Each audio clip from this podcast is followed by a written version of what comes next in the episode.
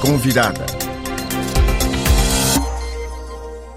Estamos aqui em Addis Abeba, na sede da União Africana, com a Secretária de Estado dos Negócios Estrangeiros de Cabo Verde, Miriam Jamila Sena Vieira.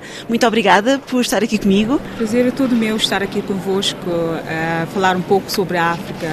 Em relação à CDAO, vai haver aqui uma cimeira à parte. Há alguma instabilidade nesta zona regional? Como é que Cabo Verde tem lidado com esta instabilidade? Como sabe, Cabo Verde é um país que defende, sobretudo, a boa governação, o Estado de Direito Democrático. No entanto, é com alguma preocupação que nós temos estado a registrar algumas situações que têm impossibilitado ou dificultado a manutenção do Estado de Direito em alguns dos nossos países irmãos da sub-região, mas nós defendemos sobretudo um diálogo, uma concertação no seio da comunidade para encontrar as melhores soluções para pôr cobro às situações de violação do Estado de Direito Democrático. Que sinais é que teremos a partir desta cimeira da CDAO para esses países e também para eh, esta região? O que, é, o que é que vai ser daqui? Quais é que serão as conclusões? Bom, ainda a cimeira não decorreu, portanto vai ser uma cimeira de chefes de Estados uh, e do Governo. Obviamente a questão, a situação política estará sobre a mesa, mas é o entendimento também de todos os Estados-membros é que possamos encontrar eh, soluções duradouras para os problemas da nossa sub-região, nomeadamente a questão da instabilidade política que se verifica em algumas paragens, mas eh, basicamente queremos é promover esse diálogo com todos e procurar uma paz duradoura no seio da CDAO. E quem fala de paz fala também de paz mundial. Estamos confrontados com um conflito hoje em dia na Europa entre a Rússia e a Ucrânia. Fala-se também nas questões dos alinhamentos aqui na União Africana. Como é que Cabo Verde encara esta questão?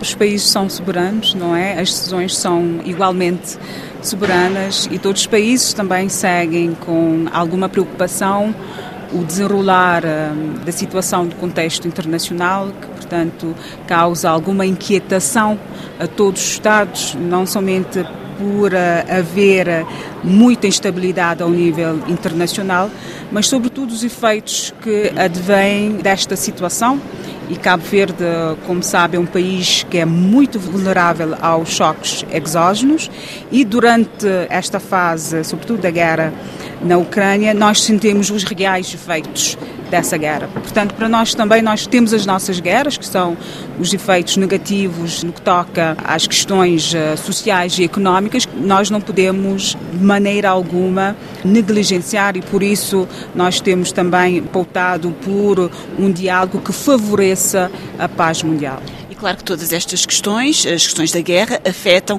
o cotidiano dos cabo-verdianos, nomeadamente os preços e, nomeadamente, a questão alimentar. O que, é que se, o que é que vai sair daqui em relação à questão da segurança alimentar, vindo até do que se passou em Dakar, há cerca de duas semanas?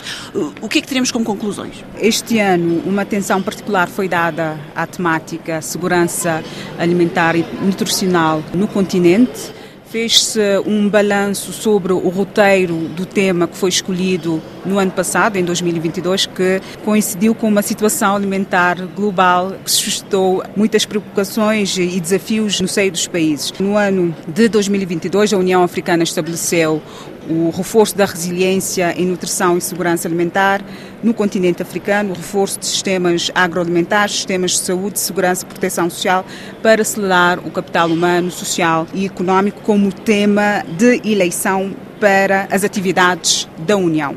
Curiosamente, em 2022, todos os países, inclusive, sobretudo os africanos, viram-se confrontados com os desafios que se prendem com a questão da segurança alimentar, devido ao aumento dos preços dos produtos de base, o aumento do preço da energia, o que levou também à crise energética e os países, sobretudo os mais vulneráveis, viram-se confrontados com a crise da segurança alimentar e nutricional.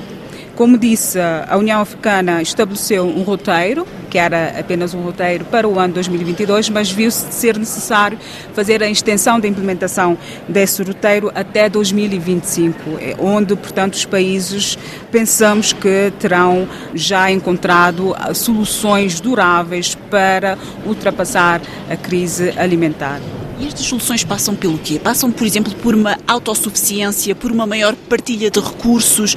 A presente situação interpela todos os Estados-membros e também nos desperta a pensar em políticas mais sustentáveis para que a África possa ser um pouco mais autossuficiente, porque a África tem os recursos, tem a matéria-prima. O que precisa desenvolver é, sobretudo, a indústria alimentar e também fazer face às mudanças climáticas, sobretudo na região de Sahel. Como sabem, é uma região que vem se confrontando há muito tempo com a questão da seca, desertificação e degradação da terra. Portanto, há que fazer uma aposta também nas novas tecnologias para a produção agrícola e ver portanto, como aumentar essa produção alimentar que seguramente irá ah, favorecer a segurança alimentar institucional no continente africano ligado também a esta questão das mudanças climáticas e também da questão da segurança alimentar, aliás, duas questões muito interligadas. Temos também a questão das migrações. Têm chegado à Ilha da Boa Vista migrantes. Esta é uma questão que Cabo Verde também quer falar aqui, ou seja, como é que se distribui o esforço para ajudar estas pessoas que procuram condições de vida melhores, mas que muitas vezes acabam em portos diferentes daqueles que pensariam ser o seu porto de destino. Sim, aqui eh, basicamente é a questão da estabilidade política, mas também da estabilidade social, ou seja, a África todos os países africanos devem fazer o esforço e há essa, também essa vontade política em promover a boa governação em África e a partir daí passar também a contribuir para uma migração que seja uma migração voluntária, que as pessoas não sejam obrigadas a deixarem o continente em situações de muito risco ou situações precárias. Nós entendemos que a prioridade máxima vai ser, e a África também tem dado, a União Africana tem dado essa prioridade, a questão da paz e segurança na região, mas também a questão do desenvolvimento económico para que as pessoas também possam ter melhor qualidade de vida e que os jovens, porque o continente africano é um continente bastante jovem, a sua maior parte da sua população é a população juvenil e que precisa também de ter ferramentas para dar uma melhor contribuição ao continente. Vamos ter aqui então uma mudança também de presidência rotativa. Vamos ter provavelmente as Ilhas Comor como as, a, o primeiro país insular de África à frente da União Africana. Temos neste momento a Guiné-Bissau à frente da CDAO.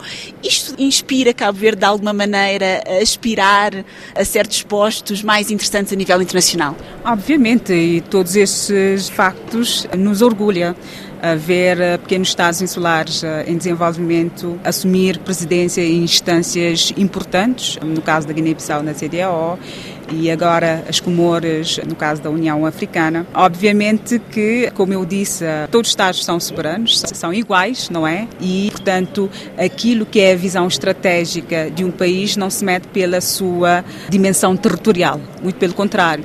A visão de um país é basicamente aquilo que estabelece como metas estratégicas para a promoção do desenvolvimento. Ouvimos a Secretária de Estado dos Negócios Estrangeiros e Cooperação de Cabo Verde, Miriam Vieira, sobre a importância da segurança alimentar em Cabo Verde. Catarina Falcão, Addis Abeba, RFI.